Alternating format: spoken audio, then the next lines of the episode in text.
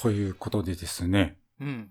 めでたしめでたしでしたっけ？だったのがですね、うん なんと、なんと？スタッフ、うん。総特化へさせられるというお事変が起きまして、お仮面ライダー事変だ。事変です。もう事件じゃなくて事変です、これは。もう途中からね、全く別物、別のものになってしまったと。その響きの、その、いろいろ世界観やらそういうものが。あ全部ですか？もうめっちゃくちゃ、正義もクソもあったもんじゃねえと。おー。なんかね、もう前回の隆起以上に腹に据えかねるので、もう、もう、もうガーッとこう燃え上がって灼熱になってしまってるわけなんですけども。あ。100メラぐらいやそうですね、もうね、もう桁桁が違うかもしれない。ギガいってるかもしれない。ま まあまあいいですもうあそう。あそうなんですそよう。あれ、それはど、どれぐらいの時期というか何回ぐらいとかってあるんですか？えっとね、全48話のうちのうん30話までがいい響きさんだったんですけど、あ、そうなんです31話からが、あ後半の一番美味しくなってくるとこそうろ。うんはいはいはいがです。よ。おーもうね、例えを挙げれば、もうキリがない。うんもう全部、全部上げなきゃいけないぐらいね、もうね、1から10まで全部突っ込みたくなるぐらいの、もうね、長いな。長いんですよ。本当にやり出したら長いんですけども。スタッフが怒ってますよ。そうですすいませんま巻いてください。すいません、はい。ということでですね、はいまずそのカンストしたヒーローであるはずのう、ん。理想像であるはずのうん鬼、まあ鬼ってうん、響さんだけ言いましたけど、はい。鬼って何人、3人ぐらいうん、出てくるのは3人ぐらいいるんですけども、メインでね。はい。その鬼たちがですよ。う、ん。ダメ人間の集まりになってしまった。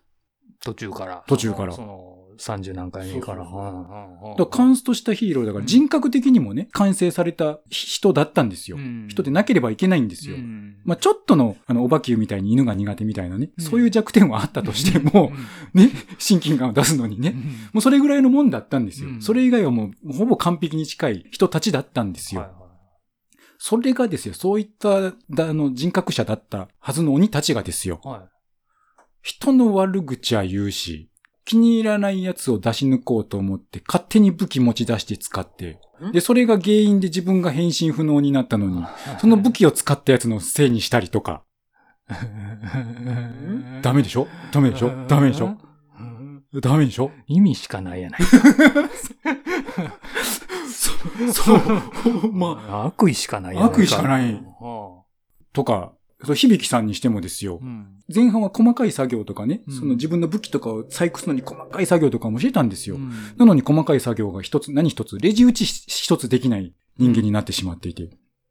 ダメ人間になってる。そう、ダメ人間、あそあへう。で、しまいにはあの、中に、いぶきさんというね、若いイケメンの、え。うんあの、タキシード仮面もやってた俳優さんがやってるね。まあ、わかんない。ごめんなさい。わかんないからいいや。いいや、ごめん、そこはいいや。まあ、イケメンさんですわ。はいはい。あの、いぶきさんとは違ったイケメンさんですわ。はいはいはい。で、その方も鬼で、うんあのー設定的には、その鬼にも宗家みたいなのがあって、うん宗家のまあ直系の子ですわ。うん直系の跡取りみたいな。うんええとこの子ですわ、要は。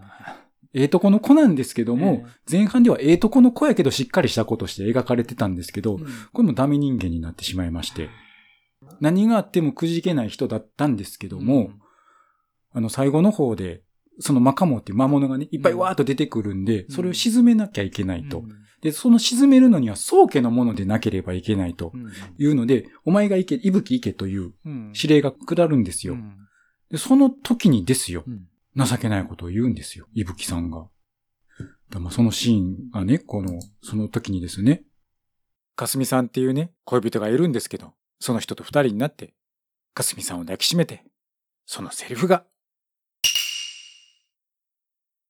どうしたの？いぶきくん。かすみさん。いぶきくん。少しだけ。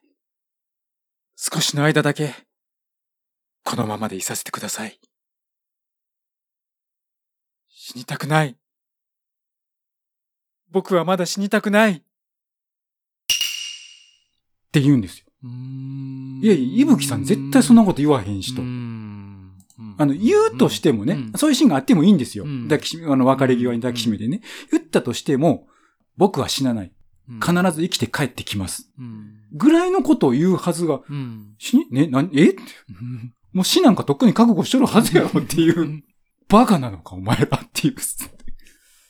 乾燥してから堕落してきたん堕だ。落してきた、本当に堕落してきた。ラテンシ状態だ、ね。そうなんですよ。で、そのもう一人、とどろきくんというね、あの、響さんの後輩の鬼がいるんですけど、はいはいその子が彼女と喧嘩してしまいまして、戦ってる最中にミスをしてしまうんですよ。で、それを別の仲間に相談しているというシーンなんですけども、うんとどろきくんの様子がおかしい？そうなんだよ。あいつさ、ひなかとうまくいってないみたいでさ、そのせいだって言うんだけど、どうも信じらんないんだよな。ておっとあいつさ、ひょっとしたらどっか体の具合でも悪いんじゃないかな相変わらずね、響くん。何が？響くんってさ、変なところで鈍いよね。とどろきくんの言ってることは本当だと思うな。ちょっと俺たちは鬼だよ鬼。その鬼がさ、その仕事の中に私生活を入れて、それでスランプになるなんていうのはさ、聞いてよ。ね？彼女とちょっと喧嘩したぐらいでさ、何やってんだよ。鬼の仕事と私生活は別々じゃないと思うけどな。全部ひっくるめて一つの人生なんだし。ちゃちゃちゃちゃちゃちゃ、違う違う違う違う違う。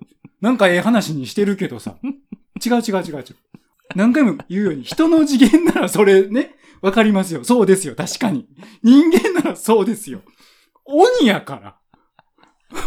鬼やから。なんやろな、この生活感がさ、そうそう、そうそう。何これ？ななんかね、そうなのよ。これヒーローもんの話だろなく、なくなってしまって。あれ？あれ？あれ？って、あれ？鬼がダメ人間の集まりになってるぞ、と。何やこの生活感丸出しのヒーロー。しかも、その響さんも、この鬼のあれを仕事って言っちゃってるところが、そうだよね。ちょっと違うでしょ？違和感めちゃめちゃあるよね。そうそうそうし仕事かよ。仕事、仕事感。仕事かよ。こういう。ね、とんでもない改変が行われてしまいまして、やっちまったなな。これ。やっちまったな。はい。でさらにね、一番良くないところがね、うん。悪人が悪人のまま勝ってしまうという物語をたくさん書いてしまいまして。おその後半の少ない感覚の中で。あ で、後半に突然出てきたキャラクターあが、アスム君の同級生でいるんですけど、もうこれがキリア京介君という、もう絵に描いたような嫌なやつ。まあ、なんというのか、あの、人の話を盗み見るわ、盗み聞くわ、助けてもらった人に落ちこぼれとか暴言吐くわう、ん走り込みの修行っていうのがありましてね。うんその中で、走り込んでる最中にですようん。タクシー拾って、あの、先回りして、なんかドラゴンボールでもありましたね、クリリンがね。あのただ、そう。で、しまいには人のもの盗むし、あで、盗んだことは反省しないしと。っていう、キリア京介くんという子が出てきまして。あ、はいはいはで、この子が、あの、アスムくんに抜け駆けして、い。うん。響さんに弟子入りしようとするんですよ。で、まあ、それも、あの、理由が、なんか人助けしたいからとかではなくて、うん。死んだお父さんを超えたいからみたいな。うん。えーまあ、あの、少年の心、うんあれとしてはわかるけどさ、鬼ですよっていう話がて、で、その、そのキリア君がその悪のま、悪人が悪のまま勝ったというところの、うん。反省もせずに勝ったっていうところのセリフがありまして、うん。あの、まあ、なんやかんやあって、キリア君とアスム君が響さんに弟子入りするんですよね。うん。で、同じ修行が始まるんですけども、アスム君のが最初ちょっとリードするんですよ。で、そうすると、進んだ分、あの、響さんから、陰陽感って言ってね、陰陽師の陰陽に、わ、わとかでここに輪っかのあるものがあって、それを使うと、式紙、式紙ってわかりますかね、うんあの、なんか呪術、呪術みたいなのが使えるという道具をいただいたんですよ。で、それを後ろからこっそり見ていたキリア君が、あいつだけってなって、で、アスム君の体育の授業の時に、うんそれを盗んで、盗んでですよ。で、自分で持ってですよ。うんで、ししかも、なんていうのかな？ヒキリア君をいじめてた子がいたんですよね。うんそいつらと喧嘩をして、そそいつらを、こう、後をつけて、なんかそいつに仕返ししするためにこれを盗んだのか、みたいなうん。シーンがありまして、うん。アスム君が止め、止めに行こうとしてたんですけど、で、それは、あの、実際はその、いじめっ子たちがう、ん。そのマカモに狙われてたので、キリア君はつけてたっていう話になったんですけども、うん。いや、いや、でもちょっとおかしいぞというシーンがありまして、ちょっとそこ聞いていただけますか？ここ聞いていただけますか？あの、アスム君とキリア君の、あ。あそこに響さんも入ってきますけども。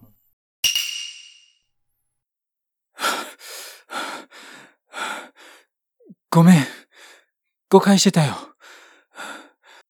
守ろうとしてたんだね。あの人のこと。俺だって、最初は仕返ししてやろうと思ったんだ。だけど、いきなりマカモーが奴らに襲いかかってきて、マカモーのやつ、もう一人追いかけていったからな。もしかしたらまた狙ってくるかと思って、後をつけていたんだ。キリア君。そっか。陰陽感の力でマカモを倒そうと思ったわけか。でもどうしてこの力を使わなかった？それは、俺の力じゃないからです。陰陽感の力をどう使うか。それも修行の一つだった。自分の力を信じて戦うこと。大切なことを知ったな、京介。そう。強い奴は笑顔になれるぞ。はいうん。って、いやいやいや、って。あれ？なんかええ話にしてるけどさ、これ。いやいやいや。あかんやろっていう。じゃあ反省するとこ違うやろ。盗んだらダメでしょっていう。人のもの盗んだらダメでしょ？やし、結果的には守ろうと思ったかもしれないけど、最初は仕返ししようと思ったんでしょ、ちょっとよくわからへんな。あかんやないかって。何、何美談にしようとしてんねんって。うーん。どうですか？コメンテーターのエヴァさん。もうなんか理解に苦しむよね。なんかもう、じ叙述トリックですよ、これ。いうん概念がおかしいよや、あかんあかんあかんって。うっかり聞いてたらこれ騙されるみたいうな。ん概念がおかしなったんかな。江戸にマックシェイクがあるかいっていうぐらいの、こう、なんか概念青春戦、トントントンってやられるぞっていう感じですなぁ。なんやの、この子はっていうね。なんかね、笑うでしょ？こんなんなっちゃったんですよ。何やのこの子は。まあ、なんやの、そう、なんやの、この子はですよ。まあ、あの、断っておきますけど、演じてる役者さんが悪いわけじゃないですからね。もうこの子はもう一生懸命やってるわけですから。僕ら役者さん知らないですから 大丈夫ですよ。あの、ね、えよく、よくでも役者さんをいじめる方というの悪口言う方ね、いるんですけども、それがあくまで役でやってますけどね。ねそうそうあの最近ね、あの、大河ドラマの、あの、今やってる鎌倉殿の大河ドラマでも、大泉洋さんが、小栗くんに怒られてましたけど、洋ちゃんがさ、あそこであんなこと言うから悪いんだからねって。役だからね。そういうことですからね。あれ役だからね。大泉さんが悪いわけじゃないからねっていう。俺じゃないからって言ってましたね。そうそう。そう そうそうう。んはいなので、まあ、そこはちょっと断っておきますけども。かね、何から一時が万事なんかこういうことになってしまいまして、何気ないセリフにも奥の深いことを言っていた、あれがこんなことになってしまいまして。うんなんか、世渡り上手が成功する的な感じやな。なんか。で、あの、あの、もう一つね、ちょっとありまして、えー、っていう、それ、それ、えー、っていうのがありまして、ひ、あすむくんと京介くんが響さんに弟子入りをお願いするんですけども、うん。最初断られるんですよ。うん。当然ですよね、京京介くんみたいな、こう、はい。それはダメでしょっていうところもありまして、断られるんですけども、やっぱなんやのこの子はなんで、うん。あの手この手でなんとか弟子になろうとしてですね、うん。鬼の弟子の人に弟子入りするという。鬼の弟子の人に弟子入り？でま、孫、で孫弟子？そうそうそうそう。で、そういう、その人について、あの、修行してたら自分鬼になれるんじゃないかと思ったのかなんかわかんないですけど、なんかそういう感じで、。え、なんか鬼になったらええんかいみたいなところもあったんですけど、そんなことがありまして、じゃあ、じゃあもう、もう、えらい勢いで来るんで、うんその弟子の人も、もう分かりましたと。まあ、わかり、ちょっとやってみなさいみたいな感じで、弟子入りを許すんですけども、その弟子入りして修行をしているね、うん。最中の一場面なんですけども、修行の中で横断歩道で、み緑のおばさんって昔言いましたけど、うんあの、懐かしいな。ね、今、今なんて言うんですかね、あれ。え、い、ま、おるいる？ねそもそもうちの、うちの近所にはいます。あそううん。いますね。旗持って子供たちの横断歩道をね、止めてあ、安全守ってあげてある。あれなんか老人会とかの方とかじゃないですか、あれってうん。あの、私らの頃は緑のおばさんとか言った類の、今なんていうのかちょっとわからないですけど、あの、あれの修行をするんですよ。あれをするんですよ、みんなで。で、その時のセリフなんですけども、キリア君からですけども。なあ、もしかして俺のことバカにしてる？これは一体何の訓練なんだよ？園児たち一人一人の動きを把握する力。突然の出来事にも対応できる柔軟性。あと、子供たちに馬鹿にされても怒らない忍耐力。すべて鬼になるには必要な要素です。奥が深いんだね。浅いやろ浅いやろと。あれ？と思って、僕はこの、この時はね、うん。その弟子の人は、鬼というのはそもそも人助けをするものだから、人助けとはそもそもどういうものかというものを知ってもらうためにこういうボランティアとかを、精神を鍛えるためにそうしたんだよって言ってくれるんかなと思ったら、え？割とテクニカルやったよね。え？ー、ってえ？ー、なんかええ話言ってるようで、え？ー、っていう。なんだかな。なんだかな、ですよ。あの、私武術やってるんで、はいあれなんですけど、あのまあ、そもそも、そまあ、もうちょっと外れちゃいますけど、あの、大体弟子、弟子入りで、弟子、弟子にしてる人間が弟子取ること自体ナンセンスなんですよね。そうそうそうそうそうです。そう何やってんだよって話なんで。そうそう。で一応そのね、弟子の人もね、えーその師匠にそれを謝るんですけども、えーそそれも言ってるセリフがですね、えーまあ出てきたんで言いますけども、えあの、足立くんとキリアくんを勝手に弟子なんかにして、本当にすいませんでした。でも、いつか鬼になれるかもしれない二人に、伊吹さんから教わったことを伝えたかったんです。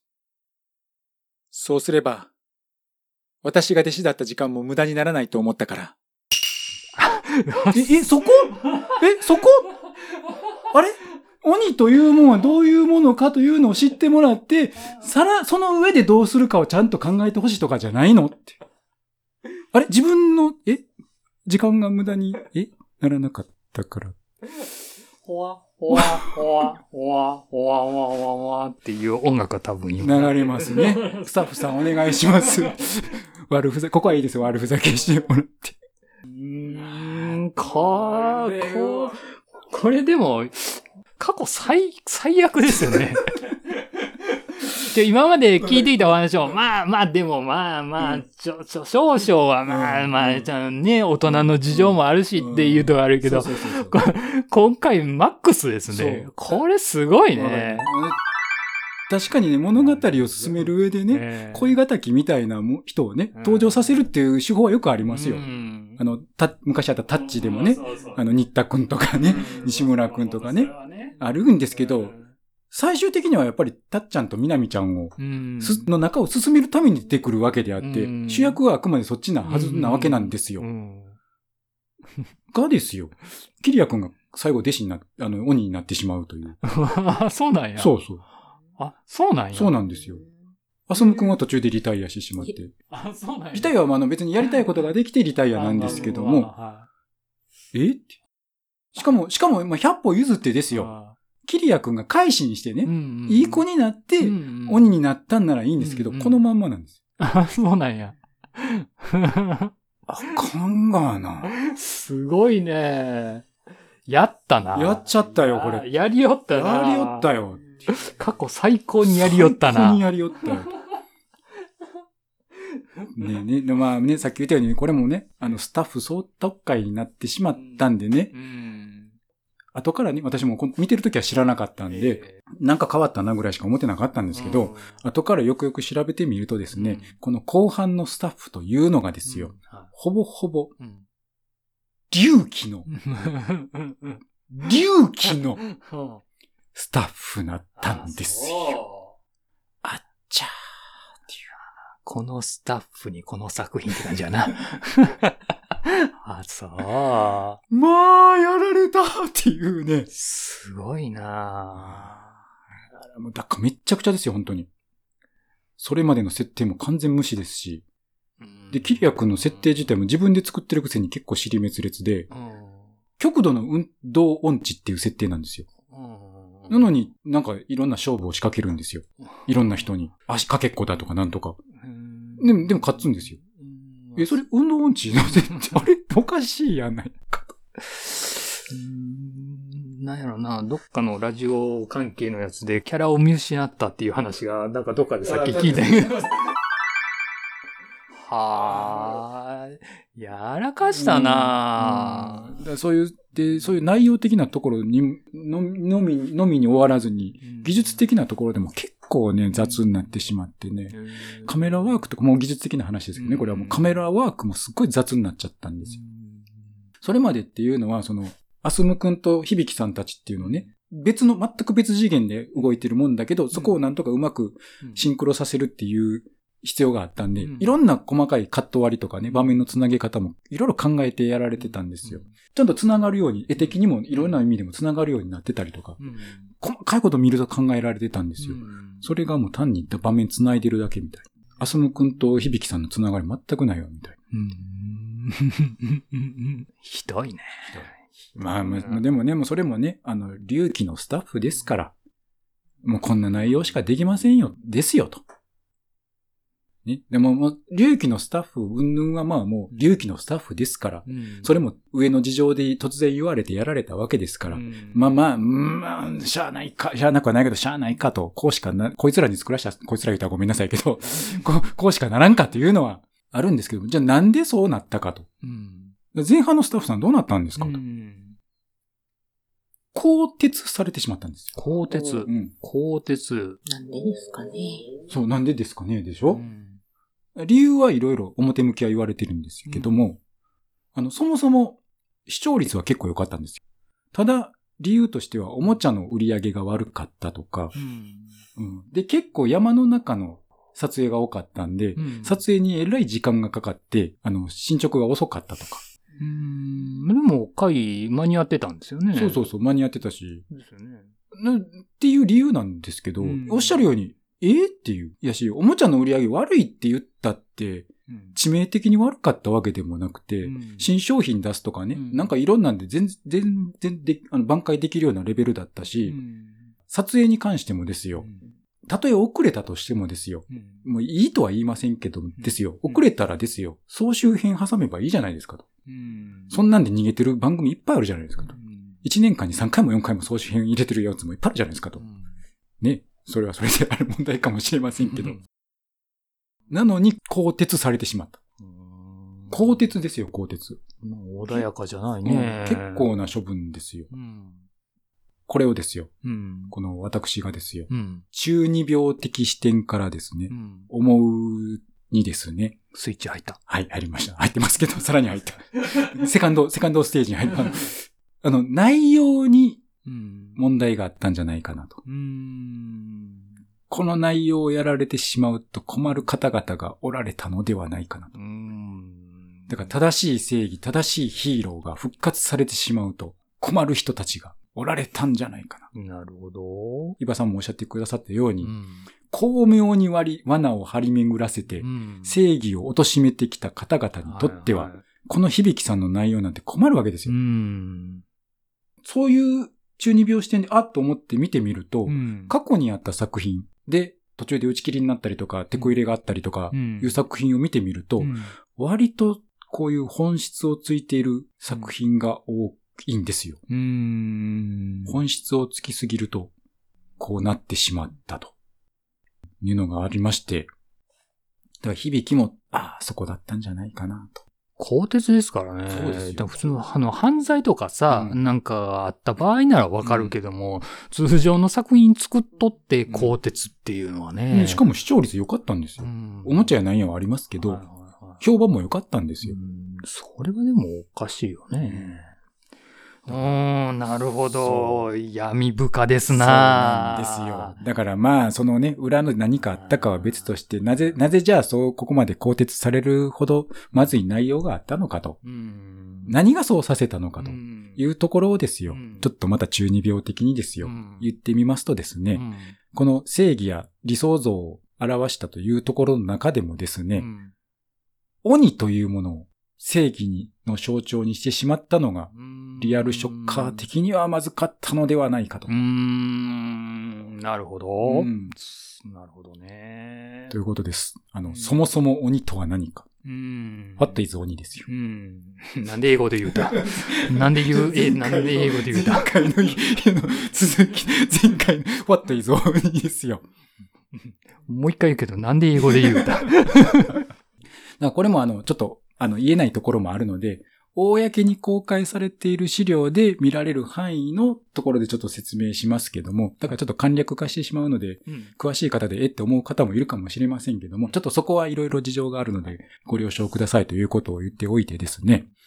だから本来、鬼ってどういうものかと。うんまあ一般的に想像されるのがもう、あの、魔物とか妖怪とか、うん化け物みたいな怖い、ねね、ものをまず想像すると思うんですよね。で、それと厳しい人、鬼コーチとか、うん厳しい人も鬼とか言われるじゃない。あとは、あの、何かを極めた人、テニスの鬼とか、ゴルフの鬼、武術の鬼みたいなう、ん道一つに極めたっていう人も鬼と言われたり、あとは、あの、地獄の万人してる方々も鬼さん、鬼さんですよね、あれもね。お兄さんじゃないですよ。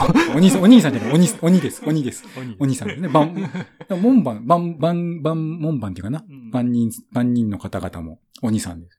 で、時代によってはですね、あの、修験者の方々なんかも、修験道の方々なんかも鬼と呼ばれていた時代もあったりして、だから一口に鬼と言っても、こういうふうにいろいろあるわけですよ。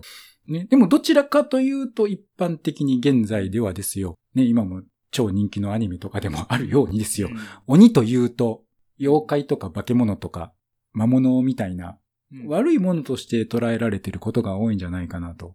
そうね。まあ、だから豆まきで、こう、あの、やる鬼みたいなねうん、多分イメージがあるかな、という気がしますね。うん。そう。そういうイメージで悪いイメージが強い鬼なんですけども、本来は神様のことなんです。うーん。で、それも善の神様。おー。で、善の神様の中でも、うん厳しいさっき言った厳しい人みたいな、鬼コーチみたいなね、うん厳しい神様なんですよ。なるほどね。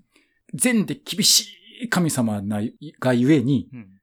悪人から見たらですね、うんものすごい怖く見えるんですよ。うん怖い化け物のように見えるんですよ。はい怖いってこうね、はいはいなるわけですよ。うん閻魔大王様うんいらっしゃるじゃないですか。うん閻魔大王様でもよく例えられるんですけども、友達みたい。え ーいや、様、様言ってますから。き 近所の、近所のおじさんみたいな。いらっしゃいますわな、みたいな。あの、あの方もあの、悪人にはすっごい怖い、ガーっていう顔で見見えるんですけども、うん善人の方が行くと、すごくよお優しい顔に見えるというのが割と仏典なんかにも出てまして、うん。そういう善の厳しい神様のことを怖くて厳しいからですね、うん。悪人にとっては怖いんですよ。怖い怖い怖い怖いって、鬼鬼ってこうね、うん。呼んでて、その、その善の神様をある時、厳しくて怖くてもどもならんから、ね、その悪人にとってはですよ。悪人にとってはですようん。善の神様を悪者にして貶めたという。で、とことんとことん悪い印象を作り上げたのがもう今の鬼とうん。いう流れが、これもあの、いろいろ調べると出てくるものなので、うん。あの、そういうものなんですよというところがありまして、だから鬼とは本来善の神様のことなんです。だからこの響さんが鬼で善の象徴であるっていうのは正しいんですよ、実際は。うん。だけど、言うように、悪人にとってはうん困るわけですよ。そいつ、その方々がね、善として出てきてしまうと。うん。そりゃそうです。あのー悪いことね、してるから全部怒られてしまうわけですから。うんこらーって言われますから。はいあかんあかんあかんってなるわけですよ。い。うんという事情があるので、このような無理やりに難癖をつけてでも止めなければならなかったのではないかなと。うん。うん。なるほど。うん。ちょっとね、この辺はもうこれぐらいしか喋れないんですけども、これ以上喋るとね、ちょっといろいろ 難しいことが出てきてしまうので。肯定されますそうよ。ですね。はい。そうですねうん。だそういうの事情が、その辺があって、ちょっとそこがまずかったんじゃないかなと。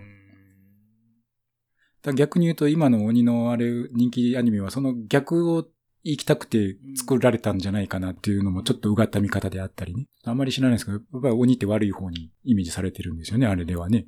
うんまあ、そうですね。うん。この、このコーナーのタイトルにもしてしまいましたけども。乗っかってるくせに悪口言うな。かなな。悪口ではない。悪口ではないですよ。そうじゃないかなという。ということがあって、こう、やられちゃったなと。そんなこんながありまして、スタッフ総入れ替えになったんですけども、うん見てる方はそんなこと知らないわけですよ。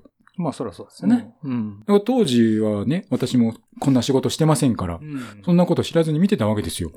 見てたんや。うん、見てましたよ。はいはいはいはい。見てて、んあれ？なんか最近響さんの言うことおかしくなってきたなっていうのは思ってたんですけども、あれ響さんこんなこと言うかなみたいな。キャラ変わってきたな。そうそうですよ。キャラ見失ってるな、みたいな。だからそこが立ち悪いなと。うん。途中から変えたということが。余計混乱しますよね。だから、隆起なんかも、あれも大概でしたけど、あれはまだ最初っからね、うん、我々から見たら、はぁっていうようなもんだったんでうん、防御ができたんですよ。うん防御体制ができたんですよう。んでもこの響きに関しては、最初が良かっただけうに、んあれ、響さん、あれ、正しいのかなと。うん響さんが言ってるから正しいのかなと思ってしまう。もう無防備に近い状態でやられてしまったのなる。ほど、なるほどね。でね、さっきの私みたいになんかおかしいなとかでもね、うん気づいてくれればいいんですけども、ん大半の人はもう気づかなかったんじゃないかなと。これはやられてしまったななんか悪を善であるかのように、どはい。巧妙に概念をすり替えられてしまいまして、キリアくんね、みたいに、悪いことしてんのに、ええことしてる的な、なんかええ子みたいな。はいはいやいや、何やのこの子やのに。ええ子ちゃうがなっていう。で、これがもうあの、この隆起のスタッフのっていうか脚本家の方がよくやる手法なんですけどもね。ええこと言ってるようで実は全然いいこと言ってないっていう。い。うまいこと言うてへんがな、みたいな。だからね、ちょっと、ちょっとその、前の隆起に戻るんですけども、隆起のラストシーンでね、この前説明した編集長がですよ、うん最後にね、エピローグでね、うん以上が原因不明の失踪事件の真相であり、仮面ライダーと名乗る人間たちの戦いの真実である。この戦いに正義はない。そこにあるのは純粋な願いだけである。って締めくくるんですよ。だこれ逆と、あ、あまあ正義はないけど純粋な願い方はいいんかってね、ちょっと思ってしまいませんか？思いませんか？その最後の一行だけにクローズアップすればね。我らね、ずっと見てるから、いや、あかんあかんあかんっていう話じゃないですか。これもすっごい言葉の、なんていうか、叙述トリックみたいなところがあってう、ん。純粋っていうのも、うん。おそらくこの場合に使ってる純粋っていうのは、単に混じり気がないっていう、こうしたいっていう混じり気がないっていうだけの純粋であって、なら本来純粋ってのはもう一つちょっと皆さんイメージするのは邪念がないとかね、抑心がないとか、いい意味でね、清らかとかピュアっていう意味を含めて使う場合もあるんですけど、これはおそらく純粋にま、まあの、混じり気のないっていう意味だけの純粋なんです。だるですけども、これだけ聞くと、なん。か、英法の純粋なん。かなって思ってしまうから、ええから、あ、純粋な苦いから、まあまあ、正義はないけどいいん。か、みたいなね。うーん。この純粋は、もう、はい、煩悩の間に間に行きましたっていう風な、あの、そういう意味の純粋で、ひ人間としてもう自分の思いがように、うあの、やった、やったよっていうのを純粋っていう風に言い換えてるとしか？思えないですよね。だから、ね。このうまいことね、この言葉遊びみたいなのを使ってね、すり替えてね、似て非なるものにしてしまうんですよ、この方々は。ええええ風に言うなって話でしょ。だからね、これちょっとあの前回のテイスト文化のところのねう、ん。おさらいになるんですけども、仕方なく代用品を使うというのはいいんですけども、うん。そこで本物と偽物をつね、見分けられないと、こういうことに騙されてしまうよということがありまして、あアーティスト気取っときながらね、うん。とんでもない写真にね、騙されて、もう素人が撮ったような写真にね、騙されてね、15万も払わせられてしまうようなねうん、方であったりね、あの、洗洗剤でね、うん。あ、なこれ油汚れ落ちへんやないかって聞いたら、あ、それ手が荒れへんようにな、お汚れ落ちはあんまり悪い、良くないねんっていうね。それあかんやないかっていう洗剤にアホな金を出したりね。っていう方が出てきてしまうんで、騙されてしまうんですよ。目的とあれもう、関東一回間違えてますね。で、ま、まだね、100歩譲っても、それはもう個人の金銭的な問題でね、まあ100歩譲ってもいいとは言いませんけど、済む話ですけども、うん。これがもう国の根幹に関わる話にもね、出てきてしまったりとかでね、最近もありましたね、大事な法律をですね。う、ん。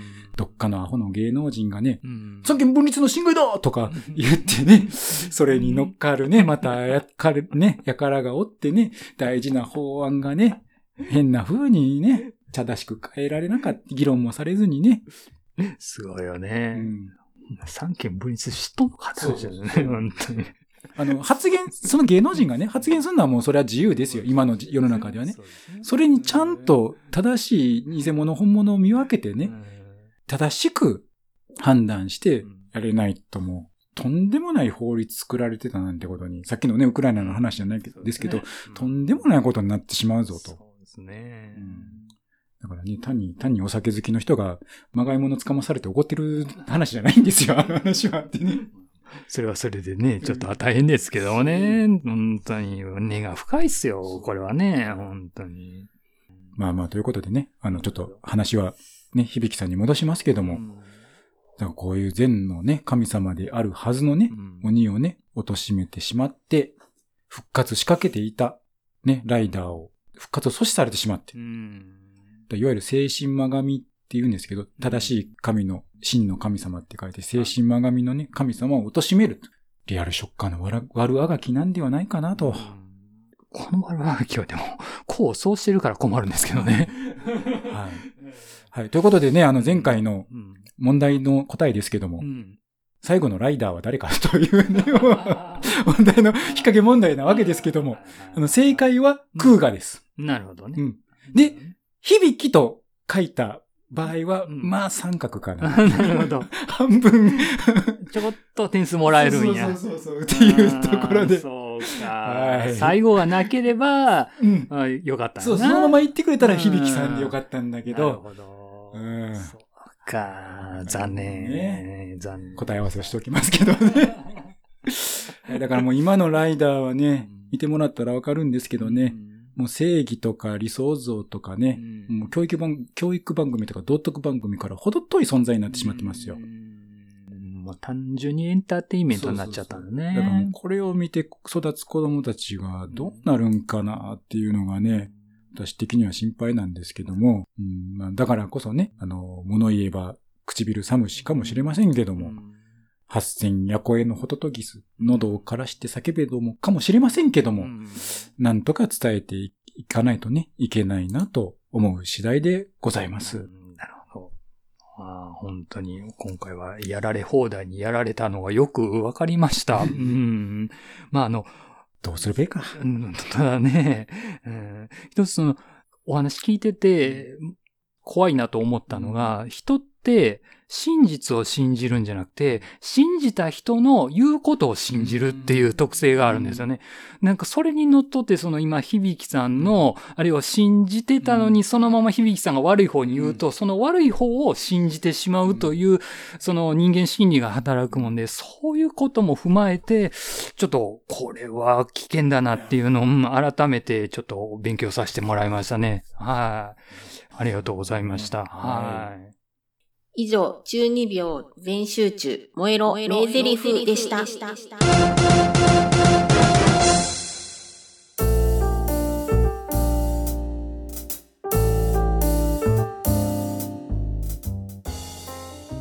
今回もご視聴いただきましてありがとうございました。ありがとうございました。いやー、というわけでですね、はいセカンドシーズン1周年記念特別スペシャル番組としてお送りした わけですけども、まあ、いつもの通りです。ね スペシャルやったんやな。そこは、そこは。ね、どう、どうでございましたか？お二人とも。の、のんのんさんからかな？どうでございました？キャラ変わりました？なんか今日みんな違うキャラになってますよね。なんやろうね。何なんでょしょうか。なんかオープニングでキャラのこと言うとみんなその暗示がかかってしまうんかな。うん、なんか今日、ちょっと、なんやろね。なんやろねなんか、うん。仕事だね。なかなか。あ、ねえ、あ、これがスペシャルだから。あ、そうね。うまうまいこと言った。オールスター、オールスターね。オールスター、オオールスターールスタそんにようかおったんや。いろんなキャラ勢ぞろい。そうそうそうそうそう。そうそうそう。いろいろいっぱいね、あちこちからね。うんそうやね。いつもよりスタッフさんっていう、なんかね。出てきたしね。麻生、麻生副総理出てこなかったですね、元副総理。ね、出てこなかったですね。たま、よくてたまに出てきてましたけど。期待されると出ないんですよね。そうかそうか。期待されるとね。前回も出てきてくださってましたけど。前回出てきました出てきてましたね、なんかね。たたかが子供番組じゃないかとかって言ってましたけど。俺言うてましたかね。うん、言ってましたけどね。うわさこんな。あかんね、振られるとあかんね。うん振られるとあかんね。はい。自分からいかんとかね。ね。はい。どうどうですか、イバさん、今回の話、いろいろ、うん。いろんな罠が。あっちこっち。うん、もう、なんでしょうね、そういうこのサブカル的なものから、エンターテインメントから、政治やら経済やら、もう仕掛け倒されてますもんね。うん。